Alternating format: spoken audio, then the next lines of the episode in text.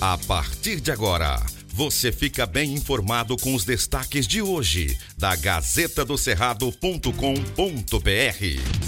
Olá, leitores e ouvintes de todo o Tocantins. Chegamos com as principais notícias desta terça-feira, dia 12 de abril. Obrigada pela sua companhia. Eu sou Maju Cotrim. Olá, eu sou Marco Aurélio Jacob, trazendo agora os principais destaques da Gazeta do Cerrado.com.br. Gazeta do Cerrado. O Tocantins registrou uma redução de 91,7% no número de casos confirmados da Covid-19 este ano desde janeiro. A mesma tendência de queda também foi registrada no número de óbitos, com redução de 86,9% no primeiro trimestre desse ano. Já as internações tiveram uma redução de 72,6%. O levantamento realizado pela Secretaria Estadual de Saúde constatou que o Tocantins registrou um pico da doença no mês de janeiro deste ano, com 42.381 novos casos confirmados e 96 óbitos aumento relacionado à introdução da nova variante Omicron, mais contagiosa e menos letal.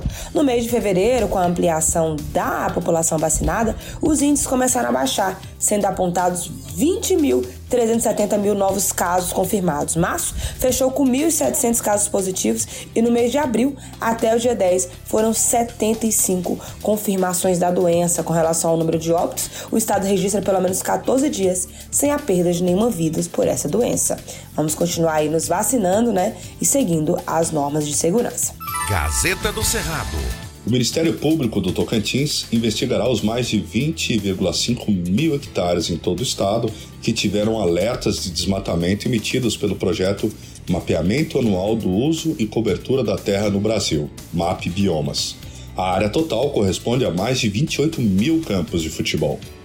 Os dados analisados pelo Centro de Apoio às Promotorias de Urbanismo, Habitação e Meio Ambiente CAOMA, já foram enviados aos titulares das promotorias para providências que visem o combate ao desmatamento ilegal. Ao todo, foram contabilizadas alertas de desmatamento acima de 20 hectares em 249 imóveis rurais no Tocantins que não possuem autorização para supressão de área verde. São apuradas eventuais ilegalidades em 20.591 hectares. A situação mais preocupante foi identificada na Regional Ambiental da Bacia do Alto e Médio Tocantins, com sede em Miracema, no Tocantins, e alertas em 136 imóveis correspondentes a 12.439 hectares. Na sequência, vem a Regional Ambiental da Bacia do Alto e Médio Araguaia, com sede em Formoso do Araguaia, onde houve o registro de alertas em 58 imóveis, correspondendo a 3.917 hectares. Por fim, a Regional Ambiental do Bico Papagaio, que tem sede em Araguatins, que registrou alertas em 55 imóveis com 4.235 hectares. Gazeta do Cerrado. Feminicídio. Tocantins é um dos estados que mais matou mulheres em 2021. Reportagem exclusiva da Gazeta do Cerrado mostra que os casos de feminicídio no Brasil têm escancarado o quanto mulheres são vítimas de uma sociedade machista e misógina e que as fere de todas as formas e as matam. Conforme o Fórum Brasileiro de Segurança Pública, que antecipou os números do Anuário Brasileiro de Segurança Pública deste ano, no país, a cada sete horas uma mulher é vítima de feminicídio, com média de 25 casos semanais. O Tocantins, infelizmente, está entre as que mais matam mulheres e registrou o aumento de 144 4% do feminicídio. O número passou de 9 vítimas em 2020 para 22 no ano passado. Segundo especialistas, ainda faltam políticas públicas eficazes para combater o crime de feminicídio. Veja mais dados na reportagem especial da Gazeta. Gazeta do Cerrado.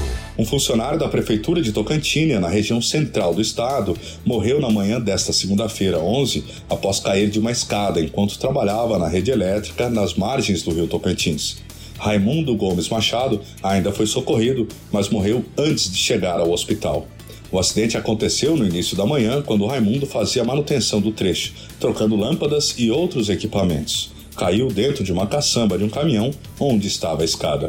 Raimundo era muito experiente, pois trabalhou muito tempo na concessionária de energia elétrica, além de ser bastante querido na cidade. Veja mais detalhes na Gazeta do Cerrado. Gazeta do Cerrado. Por hoje é só, obrigada pela sua companhia.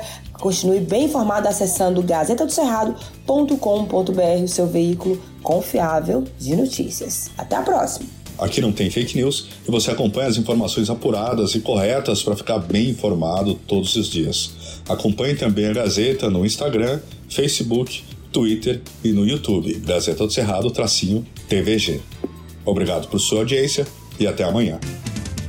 Estas e outras notícias você encontra na gazetadocerrado.com.br e nas redes sociais da Gazeta. Porque antes de ser notícia, tem que ser verdade.